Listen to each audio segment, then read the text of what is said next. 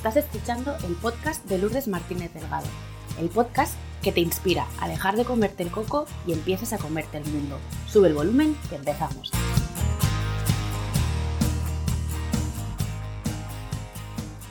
Hola a todas, ¿qué tal? ¿Cómo estáis? De corazón espero y deseo que estéis bien. Mi invitada de hoy es personal brander de mujeres profesionales especializada en liderazgo y visibilidad femenina autora del bestseller en Amazon Mama Boss, defiende que una brilla cuando se pone en valor y trabaja en aquello que le apasiona. Laia, bienvenida y muchas gracias por acompañarnos hoy. Hola Lourdes, encantadísima de estar aquí contigo. Eh, creo que es una oportunidad ¿no? fantástica y, y vamos, este programa me encanta. Pues bienvenida tú y tu historia, Laia. Para las personas que no te conocen, cuéntanos un poquito quién eres, a qué te dedicas y cómo nos ayudas. Eh, yo soy Laia Arcones, eh, soy consultora, ¿vale? Ayudo a, las mujeres eh, con mentorías a trabajar su liderazgo y su visibilidad. yo siempre digo que con una, perspectiva de género, porque así me he especializado. Entonces, les ayudo sobre todo a través de estrategias de, de la marca personal, del marketing, de la comunicación, para conseguir tener ese negocio eh, que realmente sientas que va contigo o ese, esa posición que realmente te permita exprimir tu, talento. Qué bueno, de esto vamos a hablar un poquito más adelante porque te voy a preguntar un poco cómo ves tú la situación de las mujeres emprendedoras en España a raíz de un artículo que compartiste y un poco claves para potenciar ese liderazgo y brillar desde esa esencia para que cualquier proyecto sea sostenible en el tiempo. Pero a mí me gustaría conocer un poquito más de ti y eh, por lo que he podido investigar, no siempre has sido tu propia jefa, no siempre has sido dueña de tu tiempo, has trabajado por cuenta ajena y me encantaría saber en qué momento vital te encontrabas tú cuando decidiste dar este salto para emprender y qué te impulsó a tomar esta decisión. Total, lo que dices, em, he trabajado durante más de 15 años para, como manager de grandes empresas, he estado en Danone, en Grupo Planeta, en CaixaBank, un poco la, mi historia, ¿no? Es seguir eh, el éxito que, se esperaba, ¿no? Que a mí me han educado que si trabajaba mucho y si realmente eh, apostaba por, mi trabajo, pues que conseguiría ese éxito profesional. Así que como buena niña, ¿no? Como buena estudiante, estuve estudiando muchos años, eh, tengo dos carreras, un máster, después empecé a trabajar dándolo todo por las empresas en las que trabajaba y llegó un momento que, fui madre, que fui madre y, esto me hizo revolucionar un poco mis valores, me hizo revolucionar realmente mis prioridades y, vi que todo lo que había estado trabajando, sacrificando, ¿no? Eh, pues, pues no era el éxito que, que, me vendían, ¿no? Que era, o sea, yo no quería un éxito que fuera un destino, sino que yo quería un éxito que fuera un camino y que por lo tanto en mi día a día tenía que eh, sentirme útil y aportar desde mi mejor versión. Eh, yo durante todo este tiempo había tenido un hobby, siempre había trabajado en, grandes empresas en temas de marketing y comunicación, en el desarrollo de negocio, pero mi hobby siempre había sido aportar, aplicar esto a las personas. Entonces tenía un blog que se llama Estrellas del Marketing, en el que publicaba contenido pues, cuando me apetecía, hablando de el marketing aplicado a las personas. Y llegó un momento cuando me reincorporé de mi, de mi baja de maternidad, que llevaba tres meses trabajando a tope, mm, haciendo malabares como madre eh, y teniendo muy buenos resultados, y un día escucho que dicen, ah, pero Laia ya ha vuelto de su, de su baja. Y fue como, wow, un shock, ¿sabes? O sea, pensé, ¿cómo puede ser que lleve aquí tres meses, que haya hecho todo lo que he llegado a hacer y que, y que haya personas que son mis compañeros o que son directivos de la empresa y que no sepan que, estoy aquí trabajando. Entonces me di cuenta de que mm, no lo estaba haciendo bien, de que realmente eh, estaba centrada en trabajar, trabajar y hacer mi trabajo como una hormiguita, pero que me faltaba la parte más importante, que era la comunicación. Y justo mm, era uno de los puntos ¿no? Que, yo era experta. Entonces eh, fue como, no, no, es que esto lo tengo que aplicar desde ya en mí.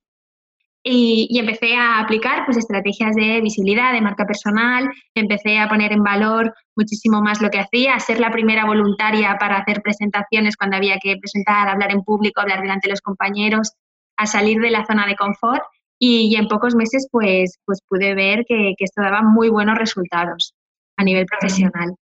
Entonces, eh, esto fue como un, un choque de coherencia eh, y tuve mi segundo hijo.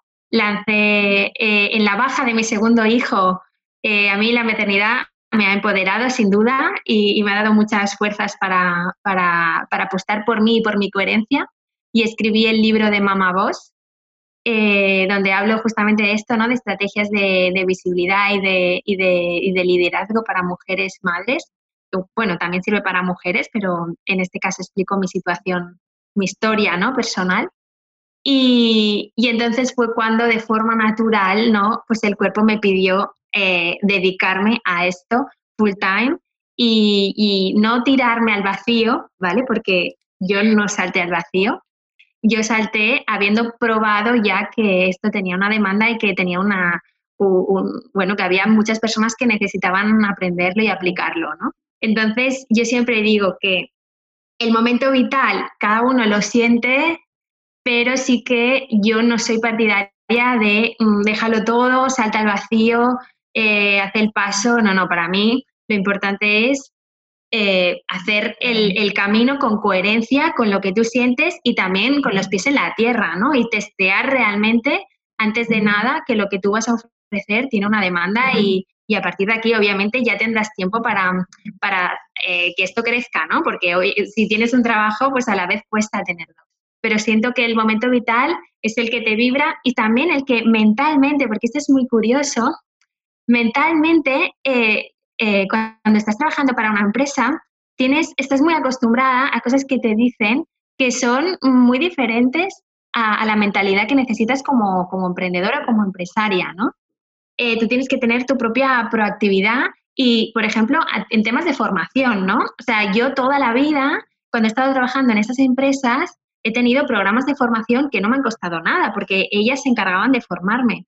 Pero en el momento en el que yo he emprendido, eh, he tenido que decir, no, no, es que tengo que, tengo que invertir, tengo que invertir yo, porque realmente eh, forma parte de, mi negocio, eh, estar al día, estar actualizada, aprender esas cosas que, sé que no llego, delegar también en personas que, pues que, no están, que, me pueden ayudar en, cosas concretas que yo no tengo por qué desarrollar con todo el tiempo que esto repercute. Así que, bueno, creo que el momento vital es una mezcla ¿no? de, tu situación personal, de, haber encontrado eso que realmente te gusta y que ves que es real, que es rentable, o que puede ser rentable, ¿no? Al menos tener un, indicador positivo. Y después también esos clics mentales que te tienes que ir soltando para empezar a apostar por esto mm, fuerte. ¿no? Resonó mucho con esto que hablas de las creencias, qué creencias tenemos en relación al éxito, a cuánto nos cuesta el éxito y el permiso que nos debemos de dar para apostar y confiar en nosotras y en nuestros propios recursos para decir, yo tengo mucho más valor del que aquí se me está dando.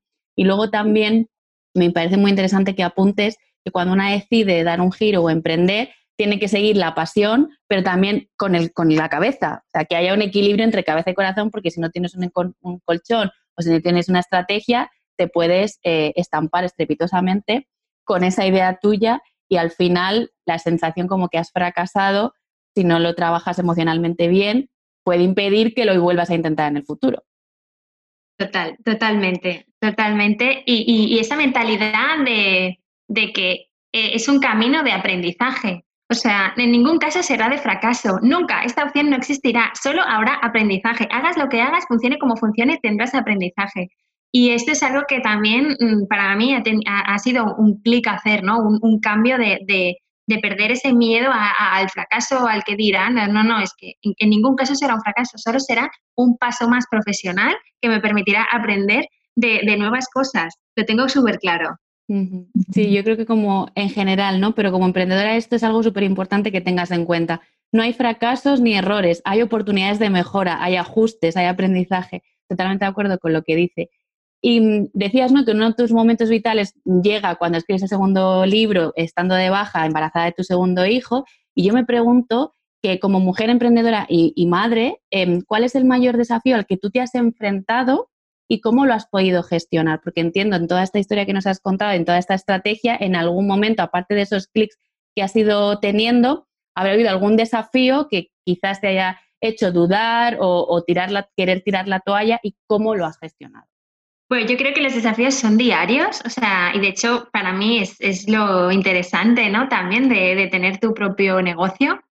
Y, uno de los que como madre eh, más sufro, y lo digo sufro porque creo que es una cosa que, me, que, no, que no tengo aún súper resuelta, eh, es el, el, dónde está el límite de tu tiempo profesional y de tu tiempo con tu familia. Porque justamente yo tengo muy claro ¿no? que mi, mi éxito no es eh, buscar un, un, éxito futuro, sino que es tener el, el día a día, sentirme súper útil y que aporto valor en lo que hago. Y, y esto hace que sea una apasionada de lo que hago, una workaholic, igual que lo era antes, pero ahora trabajando para mí, pero tengo muy claro que quiero poner límites, ¿vale? Y que no quiero eh, pues estar, por ejemplo, el fin de semana eh, trabajando, enganchada al móvil, eh, contestando emails, porque, porque este justamente no es el modelo que tampoco quiero. Entonces, para mí, el éxito, ¿no? Es poder tener un negocio que funcione, que aporte valor, que ayude a mujeres a que sean más visibles, a que lideren sus negocios y sus vidas profesionales, pero a la vez también que a mí me permita eh, disfrutar de, mi familia. Y no hay que renunciar a las dos cosas para, o sea, no, eh, no hay que elegir para tener éxito, porque justamente si eliges, eh, estás siendo contraria a tu, a tu propia filosofía. Y para mí el desafío diario que tengo es saber parar de trabajar y decir, ahora estoy mentalmente full con mis hijos, porque hoy en día con los móviles, con todos los, los inputs que tenemos, eh, creo que hay que hacer un esfuerzo para desconectar realmente de los desafíos que yo sufro eh, día a día. Decir, no, ahora paro porque ahora que estar con mi familia. Y pienso e intento eh, estar por ellos, ¿no? No estar con ellos ahí en persona, pero mi cabeza, que, porque esto me pasa mucho, ¿no? Y digo, no, no, es que quiero estar con ellos, presente, quiero disfrutarlos. Esto de la presencia, ¿no? Me resuena muchísimo también porque si es una persona que tiendes, tienes esa tendencia como más mental a estar pensando en gestionar ideas o lo que sea y tú quieres estar aquí, es un entrenamiento. Para mí yo lo vivo como un entrenamiento consciente de decir, no, yo estoy comiendo y no tengo el móvil, o estoy con mis hijos y no tengo el móvil, o este fin de semana nos vamos fuera y no me llevo el ordenador, ¿no? Creo que es un acto de voluntad y es un entrenamiento. Total, total, pero, pero es un desafío por lo que te digo, porque si no tuviéramos hijos nos pasaría igual, ¿eh? O sea, al final hoy en día con la tecnología tan a mano eh, y, que está hecha ¿no? al final para engancharnos, eh, es, eh, todo el mundo tiene que saber trazar esos límites ¿no? para, disfrutar del presente, porque tu vida no está en Internet, tu vida está aquí y ahora, ¿no? con lo que estás haciendo ahora, y, y esto nos cuesta. Totalmente de acuerdo con lo que comentas, además que también es uno de los desafíos que como mamá me enfrento a diario. Em, hace unos días compartiste una noticia que me pareció muy interesante que quería comentar contigo hoy, eh, que tenía que ver con que la población más afectada por la crisis del COVID es algo de lo que no podemos dejar de hablar, es, una, es un contexto real y que em, sea cuando sea que grabemos la entrevista y se publique, va a estar ahí porque esto ha venido para quedarse una temporada. Y decías que el colectivo más afectado eran las mujeres y los menores de 35 años y que el 54% de los empleos de todo el planeta que se habían destruido como consecuencia de esta crisis sanitaria lo ejercían mujeres. Y ahora yo te pregunto, ¿cuáles son esos retos a los que nos enfrentamos las mujeres profesionalmente hablando en España? Clarísimamente, eh, eh, eh, el, nombre de estos frenos son los sesgos de género. Y son esas creencias que tenemos mm, marcadas a fuego por, por, nuestra, por nuestra historia. Y ya no solo nuestra historia de cada uno, sino nuestra historia de nuestros antepasados, ¿no? Venimos de eh, una sociedad donde las mujeres estaban en casa cuidando de los niños y muchos años este ha sido el único rol que han tenido las mujeres. Eh, por fortuna esto ha cambiado, las mujeres se han incorporado en el mundo laboral, pero realmente aún pesan muchas de las creencias que, que teníamos entonces sobre las mujeres y en las empresas y en el mundo del emprendimiento, en todos lados te encuentras, eh, pues eso, ¿no? Estos sesgos que, tienes que combatir, que hacen pensar, ¿no? Pues que las mujeres no sabemos liderar, eh, nos, nos, nos, hacen tener miedo a la hora de mostrarnos y de destacar y de, y de dar nuestra opinión, de, de, querer, pues eso, tener visibilidad en los medios y sobre todo, sobre todo, mellan nuestra autoestima y nuestra, nuestra autoseguridad. Y esto es algo que, que no nos podemos permitir, porque al final, si tú no crees en ti, es imposible que otras personas puedan hacerlo como, como profesional.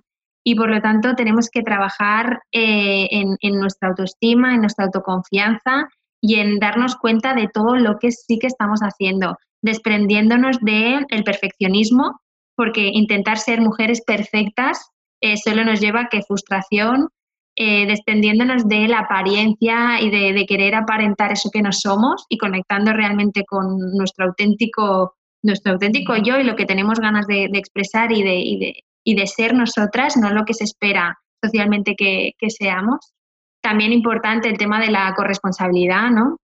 Saber compartir las tareas, saber decir, eh, mi trabajo es igual de importante que el tuyo y por lo tanto eh, vamos a medias en esto porque yo también tengo aspiraciones profesionales porque el hecho de ser mujer o de haber sido madre no implica que, no quiera promocionar o que no quiera seguir apostando por mi carrera profesional. Y, esto pues se trabaja eh, en el día a día, son clics que tenemos que ir haciendo, que tenemos que irnos dando cuenta pero los tenemos muy integrados. Entonces es un trabajo de, fondo que, hay que recordarse cada día. Y, de hecho es, es una de, uno de los valores que yo siento que más aporto a mis clientes y a mis alumnas. Eh, el hecho de despojarse de todos esos frenos y miedos que tenemos como mujeres por, por todo lo que hemos ido, ido heredando. ¿Y cómo se te ocurre que podemos contribuir a reducir estos sesgos a nivel empresa? Yo pienso que lo primero que debemos hacer es cambiar nosotras. Quiero decir, nosotras mismas eh, tener eh, el detector que yo digo fino y sensible, ¿no? De, estos sesgos y realmente cuando, cuando vemos que están ahí, ser nosotras las que, las que lo, lo, lo paremos, ¿no?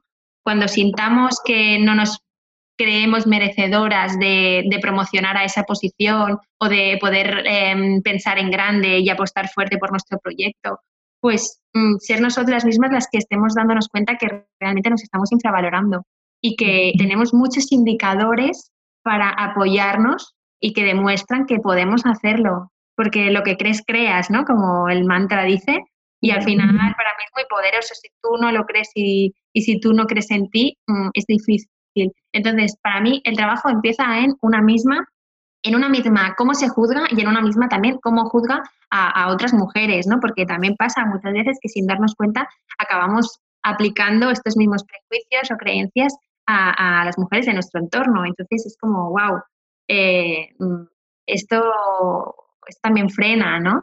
La idea, ¿no? Que tenemos, la idea hasta que, la creencia hasta que hemos venido arrastrando y que, bueno, ya menos creo yo, pero todavía nos encontramos con que las mujeres somos malas entre nosotras y competitivas entre nosotras, en contraposición de esa sororidad real, ¿no? Por la que yo creo que tú y yo estamos muy, alineadas en ese sentido, de apoyarnos, nutrirnos, impulsarnos y colaborar entre nosotras precisamente para conseguir eh, romper estos sesgos y conseguir ponernos en valor y conseguir em, expandir nuestro potencial como mujeres.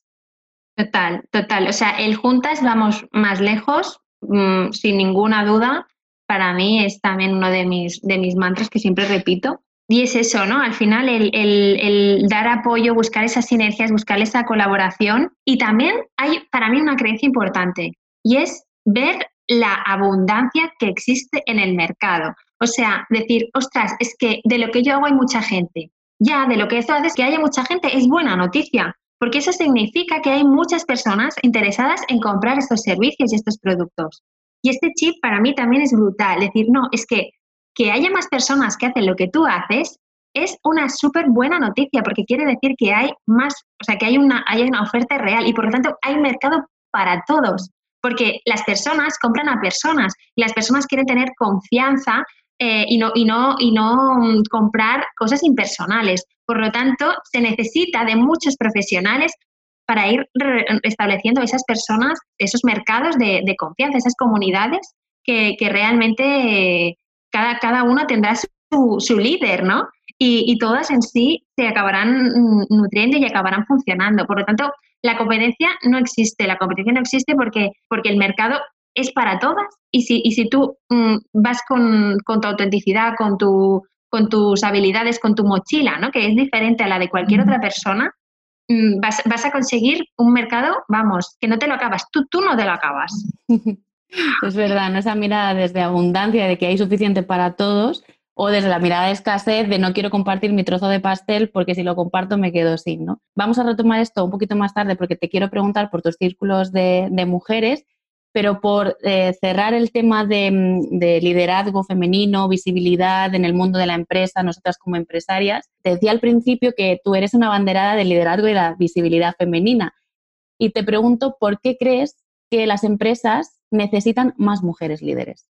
Hay muchísimos datos, muchísimos estudios que avalan que la diversidad es rentabilidad.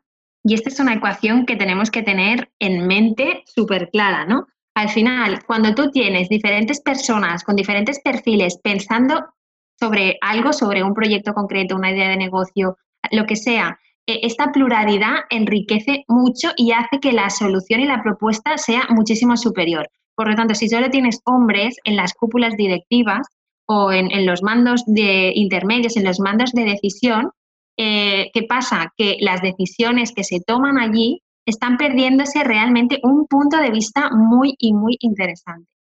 Y por otro lado, también hay que decir que eh, yo soy de las que piensa que el liderazgo femenino es diferente que el liderazgo masculino y que aunque todas no tengamos habilidades pues más masculinas o más femeninas, podamos actuar eh, en, función del contexto, desarrollando más una parte u otra, eh, es muy interesante que haya mujeres líderes porque una de las Mm, facilidades, una de las cosas que de forma natural eh, en general las mujeres se nos da mejor es el conectar eh, con, eh, con, las personas, esa, esa empatía y esa comunicación. O sea, antes el liderazgo era top-down, ¿no? O sea, uno toma una decisión y todo el mundo ejecuta, ejecuta, ejecuta. Ahora sabemos que las empresas no funcionan así. Necesitan justamente este liderazgo más transversal, ¿vale? Y las mujeres somos, mm, mm, tenemos habilidades realmente privilegiadas para, poder tener esa empatía, para conectar con las personas, saberlas motivar, saberlas escuchar, saber delegar en ellas responsabilidad, eh, no, no, no un, o sea, hacer como un liderazgo coaching, ¿no? Que es como yo te doy eh, las herramientas y confío en ti para que tú desarrolles y tengas también el propio liderazgo de tu trabajo. Y este empoderamiento pienso que, bueno, las mujeres eh, por, nuestro, por nuestro género, en, en, por cómo hemos sido educadas también, o sea, un poco la, la, parte esta cultural, ¿no? que a veces nos perjudica, en este punto nos ha hecho desarrollar unas habilidades que son súper útiles. Yo creo que la figura eh, del líder coach tiene mucho que ver con este estilo de liderazgo femenino, con estas habilidades mucho más conectivas, colaborativas para mí yo entiendo el liderazgo como esa capacidad para generar un espacio donde una persona pueda ser persona y quiera estar. Y ahí intervienen muchas de estas fortalezas del liderazgo femenino, ¿no? La empatía, la presencia, eh, la confianza, todas estas habilidades que tú has ido comentando. Y yo también apuesto por este estilo de liderazgo para adaptarnos al nuevo paradigma que ya se venía viendo y se venía implantando desde hace unos años, pero yo personalmente pienso que con el COVID se ha acelerado y se ha puesto más de manifiesto esta necesidad de liderar desde este punto de vista y desde este lugar. Sí, sí, sí, de hecho hay artículos ¿no? que hablan que las líderes de, los países mujeres ¿no? han gestionado mejor toda la pandemia, toda la crisis del COVID, justamente por tener esas, esa empatía, ¿no? de conectar mucho mejor con las necesidades reales y, saber delegar y tener una estrategia pues, pues más inteligente en este contexto más inteligente y más sensible a las necesidades que tú decías, que es desde cubrir esas necesidades donde hay más motivación, hay más compromiso, hay más rentabilidad, hay más productividad, en fin, una serie de cosas que otro día podemos hablar más de esto si te apetece. Pero antes lo has dejado un poquito entrever, ¿no? Cuando hablábamos de que las personas conectamos con personas, conectamos desde la esencia y desde esa parte más vulnerable. Y yo me, me pregunto si creo que tú eh, abogas por esto, si la marca personal puede ser una solución para eh, potenciar nuestra carrera o para que nuestra carrera profesional despegue. Totalmente, obviamente, yo soy no fan, sino mm, lo siguiente de las estrategias de marca personal. Primero porque las he vivido en primera persona y, segundo porque las veo cada día con, mis clientas, ¿no?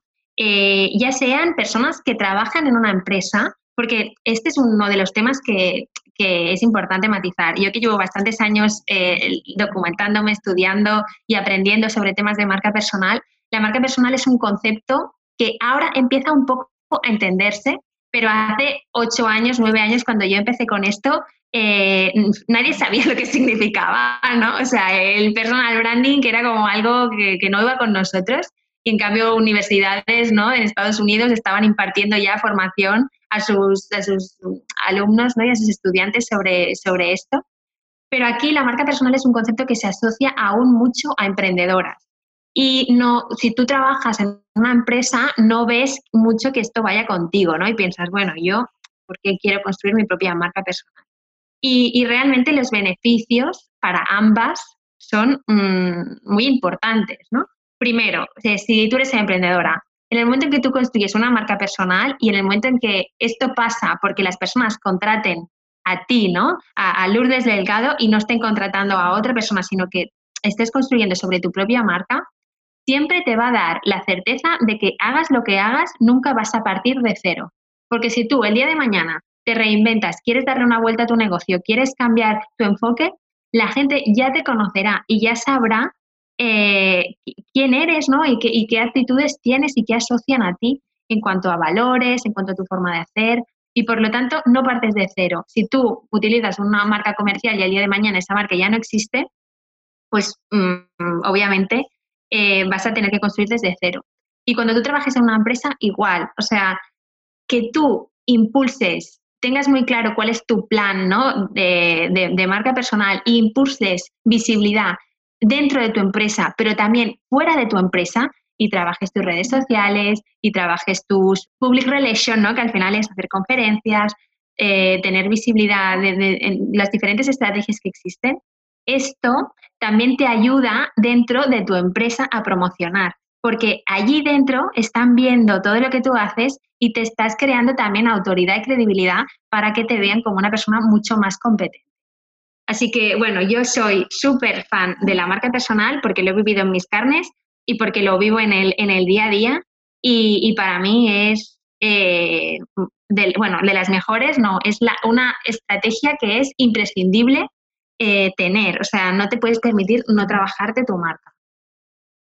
Eh, leí hace poco un estudio que decía que el 80% de los reclutadores consultan tu nombre en redes sociales antes de entrevistarse contigo. O sea, que me parece brutal esto que has dicho y la necesidad de trabajar bien estratégicamente tu marca personal, ya sea no solo al mundo emprendedor, como tú dices, que parece que en España la marca personal va asociado solo al mundo emprendedor, sino a nivel profesional esa imagen que tú te estás construyendo de cara a lo que tú decías, promocionar en tu empresa o a querer eh, cambiar de sector o a querer mm, reorientar tu futuro.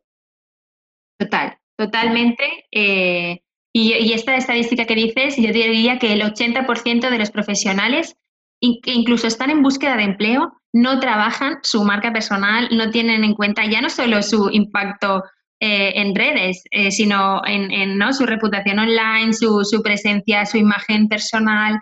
Eh, o sea, que hay muchísimas personas que lo consultan, pero aún hay muchísimas personas que no están haciendo nada para trabajarse esto.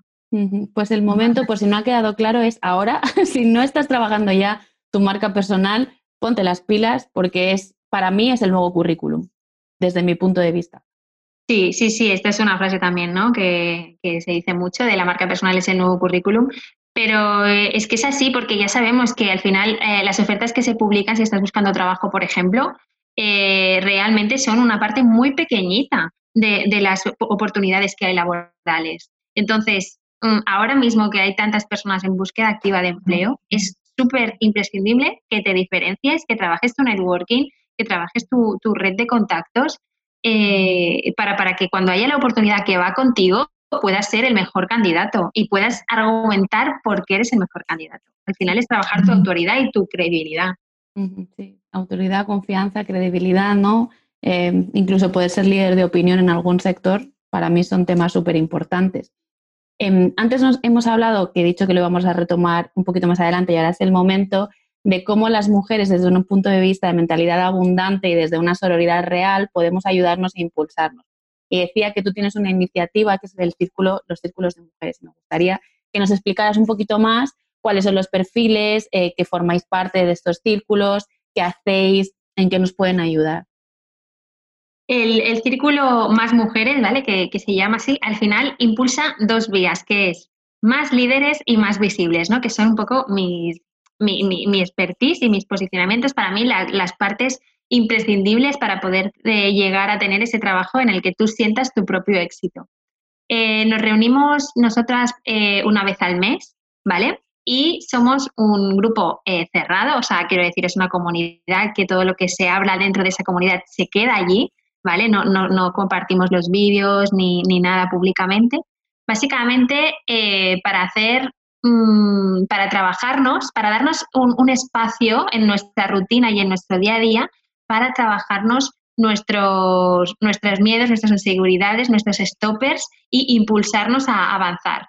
Entonces, sabemos que la rutina del día a día es caótica y por eso ¿no? la idea de estos círculos es bloquearte una vez al mes un hueco donde sabes que vas a invertir en ti y en tu carrera profesional para avanzar en esto.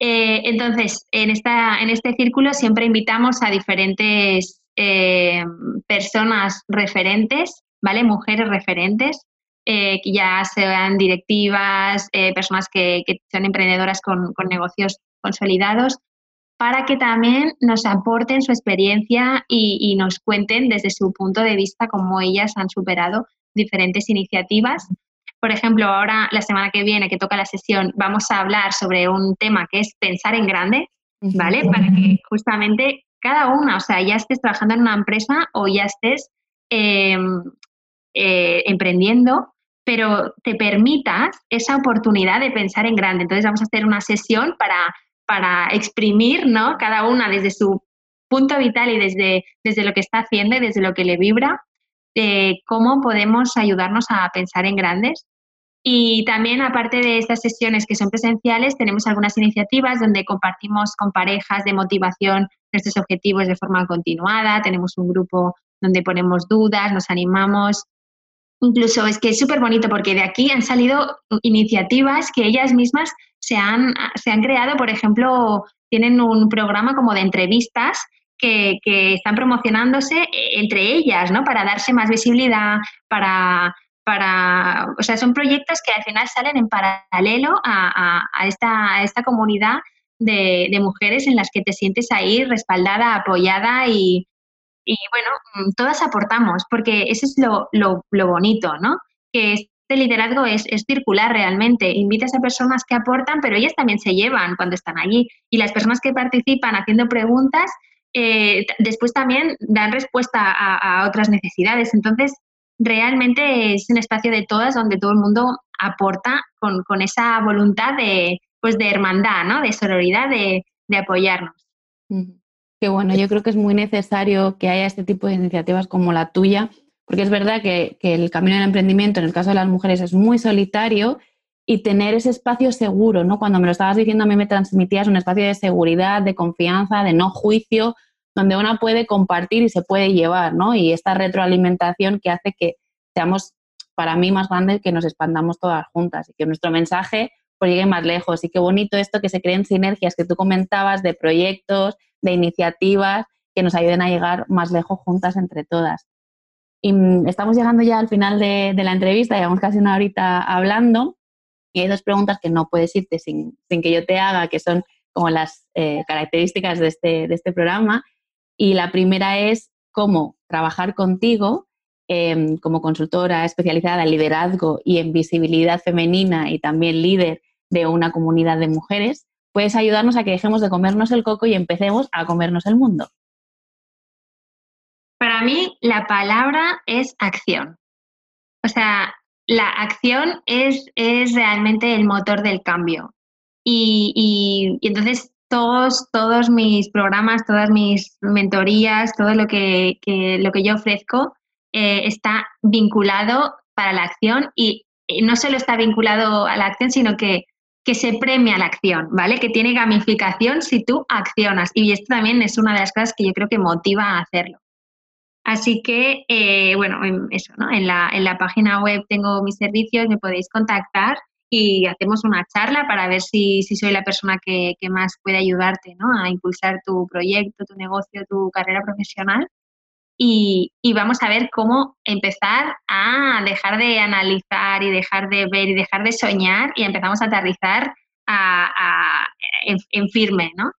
Eh, al final yo, yo trabajo con programas de tres meses y, eh, y en, a nivel de emprendedoras y el, con tres meses la propuesta tiene que estar ya eh, funcionando, tiene que estar ya implementada y testeada para ver si realmente es el modelo que, que funciona y haber podido corregir eso que no. Así que la palabra para mí es, para que dejemos de comernos el coco y empecemos a comernos el mundo, hay que empezar a actuar desde ya y dejar atrás todos esos miedos que, que nos frenan qué bueno, ¿no? Acción como motor del cambio. Al final es un poco la idea. Y mm, esta es un poquito ya más personal. Si pudieras elegir con quién te sentarías a tener una conversación, con tu yo niña o con tu yo adolescente y qué le dirías. Yo creo que no cambiaría nada, ¿no? Porque al final mmm, todo es un proceso, todo es un camino, todo es un autodescubrirse y y, creo que ya, o sea, como ha sido, ya ha sido bien, ¿no? Y ya ha estado bien. Y así lo siento, o sea, es un poco lo que dicen del discurso de Steve Jobs, ¿no? De ir atando los puntos, pues todo pasa por algo y todo es un aprendizaje. Por lo tanto, creo que es el camino necesario que yo, en mi caso, por ejemplo, tenía que hacer para llegar al punto donde estoy ahora y así, lo, y así me vibra. Así que yo a mi niña y adolescente eh, les daría un abrazo y les diría que confíen y que todo saldrá bien. Y, y, esa es el, un poco la, filosofía ¿no? de, de, mi forma de hacer. Qué bueno, qué bueno. Pues has sido súper generosa, has compartido un montón de, de, claves que nos pueden ayudar a empezar por lo menos a cuestionarnos nuestras creencias, qué es eso que nos está impidiendo brillar y, esos clics internos que empezamos a sentir, pues a que tengan igual un significado diferente para nosotras. Hay alguna mujer que ha podido resonar contigo, cuéntanos dónde te pueden encontrar en la web y dónde más. Sí, exacto. Eh, tengo el perfil de Instagram, ¿vale? Donde publico eh, mi página web, que hay un descargable justamente que habla sobre sesgos de género y un poco te da algunas guías, ¿no? Para empezar a descubrir cómo, cómo hacerles frente. Y, y al final somos ciudadanos del mundo. Así que en un WhatsApp, en un email, cualquier forma de comunicación es sencilla para, para poder conectar y para poder tener una charla, que, que nos conozcamos, que hagamos un café virtual y, y, que veamos hasta dónde puede llegar tu proyecto. Yo siempre digo ¿no? que para mí un indicador de felicidad es el brillo de ojos. En el momento en el que tú estás brillando y tus ojos están en una energía elevada, ese es una buena señal y yo lo que intento es que cualquier persona que pase por, por que tenga contacto conmigo, ¿no? Pueda tener ese brillo de ojos más, más elevado. Ese es como, si tuviera que definir mi profesión de forma metafórica, diría eso, ¿no? Que soy elevadora de brillos de ojos. ¡Wow! pues con semejante declaración no se me ocurre mejor manera de cerrar esta entrevista. Dejaremos todas las formas de contactar contigo en las notas del podcast. Yo por mi parte agradecerte de verdad que eh, hayas querido eh, participar en este programa. La primera vez no pudo ser por problemas eh, personales, esta segunda vez me has cedido este espacio, te lo agradezco mil, muchas gracias por todo lo que has compartido. No sé si te ha quedado algo que quieras decir, que quieras contarnos. No, decir, Lourdes, que, que, es una iniciativa fantástica el compartir también desde tu generosidad y el que puedas dar voz ¿no? a diferentes mujeres que, que creo que es más de lo que necesitamos, ¿no? Ese, ese apoyo para que realmente podamos creer en nosotras y, avanzar para, para, lo que, para adelante, siempre para adelante. Pues eso es, siempre para adelante, confiando en nosotras y dándonos permisos para brillar y para expandir este brillo, como decía Laia, esta, que este brillo en la mirada se eleve y se contagie de alguna manera con el resto de personas que nos rodean. Pues a todas las personas que habéis llegado hasta el final de la entrevista, muchas gracias por vuestro tiempo y como siempre nos vemos el próximo martes. Adiós.